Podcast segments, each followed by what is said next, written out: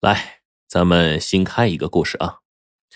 这个从前有一个青山养老院，哎，它坐落在风景秀丽的青山之畔，是一个颐养天年的好地方。这天，有个年轻人搬着一堆生活用品就来到了养老院，住进了幺零六房。幺零六房呢，本来住着俩老人，一个叫李跛子。就是瘸腿的，还有一个叫黄三爷。黄三爷呀，是一个爱热闹的，哎，见有人搬进来，还挺高兴，就帮着年轻人整理好了床铺。然后呢，呃，理所当然的就问道：“年轻人呐，哎，你是送你父亲来住吧？他多大年纪了呀？”啊，这年轻人一惊：“我我我父亲，我父亲去世了呀。”那黄三爷就不理解了：“那那那那你是送谁来住啊？”哎，这年轻人脸上啊就不自然了。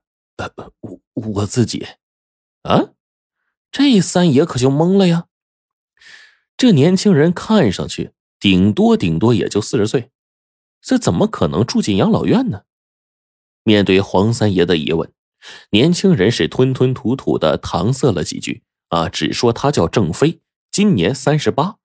至于为什么住进养老院，只字未提。黄三爷还想追问，却见李跛子呀敲了敲棋盘，咳嗽了一声，然后说：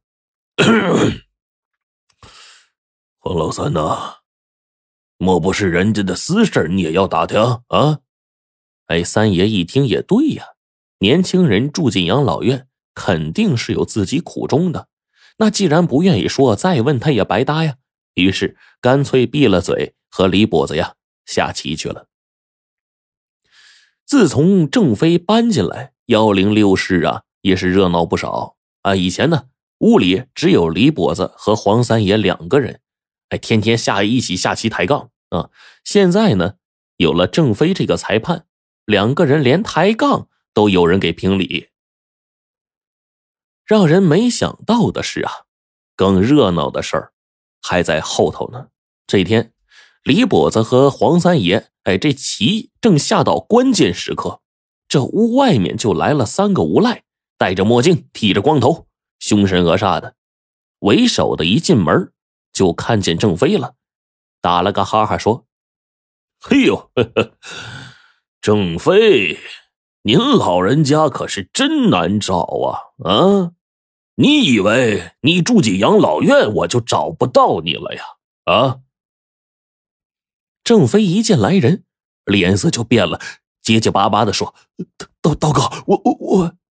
那个叫刀哥的恶狠狠的说：‘我想找的人，还从来没有能逃得掉的。’”郑飞脸色苍白，不敢作声。这时候，黄三爷突然叫道：“郑飞啊，你怎么当裁判的啊？我怎么少了一个炮啊？”郑飞无奈的看了一眼棋牌，说。刀哥，要不咱们出去说话？这儿还有两个老人呢。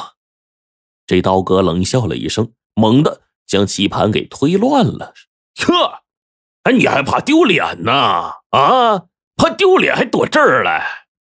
郑飞刚要解释，黄三爷黑着个脸站起来，对着刀哥说：“你怎么推烂我的棋盘呢？啊！”这刀哥斜了黄三爷一眼，一下子。把整个棋盘都掀翻了，挑衅的说：“我不但推了，还掀了，怎么样？”然后指着郑飞的鼻子说：“郑飞，我再给你三天期限啊！到时候你要再不还钱，别怪我不客气。”说完，手一摆，带着两个人扬长而去了。几个无赖走了之后，黄三爷和李跛子呀。相互对视一眼，仿佛就明白了郑飞为什么年纪轻轻的就待在养老院呢？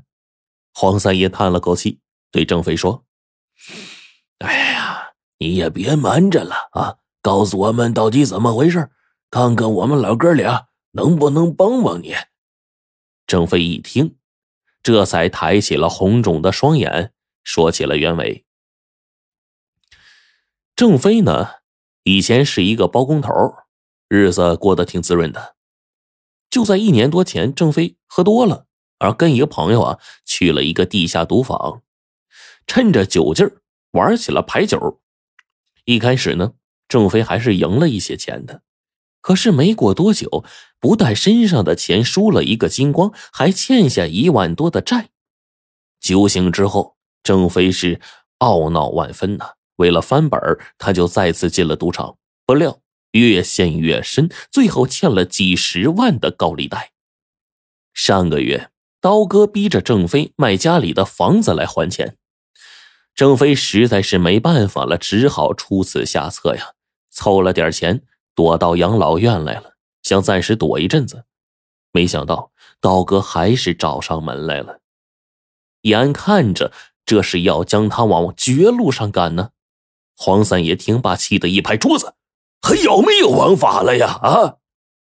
李跛子哼了一声，对郑飞说：“哼，我看呢。”这分明就是个圈套，放高利贷的和开赌场的就是一伙的，道上称为杀猪。那些什么都不懂的赌客，他们背地里称为猪。这样的事儿啊，古来就有。你如今着了道，也不足为奇。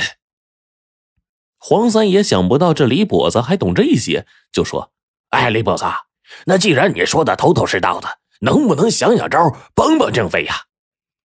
李跛子摇了摇头说：“嗯，按江湖的规矩啊，唯一的办法就是你再去赢回来。”郑飞点了点头，黄三爷却急了呀：“你你明明知道他们是老乡，还再去赢回来，那不痴人说梦的吗？”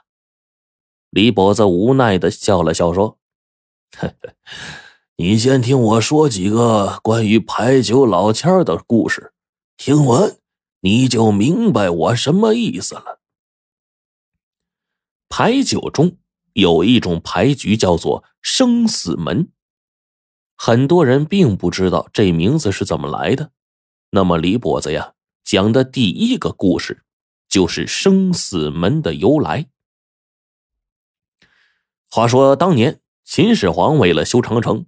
抓了无数的壮丁，那壮丁们见到工程浩大，不知道修到什么时候是个头啊，就越来越消极了，甚至啊，有人联合起来反抗。那几次镇压之下，秦始皇觉得就这样长此下去呢，也不是个办法呀，就召集身边的谋士，要他们想一个法子，让壮丁不再造反，修好长城。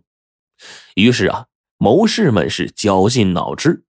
然后就发明了牌九和骰子，这骰子呀，有的地方也管它叫骰子，并且呢，还制定了相关的游戏规则。这牌九共三十二张牌，呃，根据当时的等级分为天地人鹅长士杂等各色牌样，按照长城的模样垒起来了。玩家呢，共分为四方，轮流坐庄，推出八张牌。分为四份然后玩的人呢，按照掷骰子的这个顺序拿牌，根据拿到的两张牌九搭配的点数比大小，旁边的人也可以参与。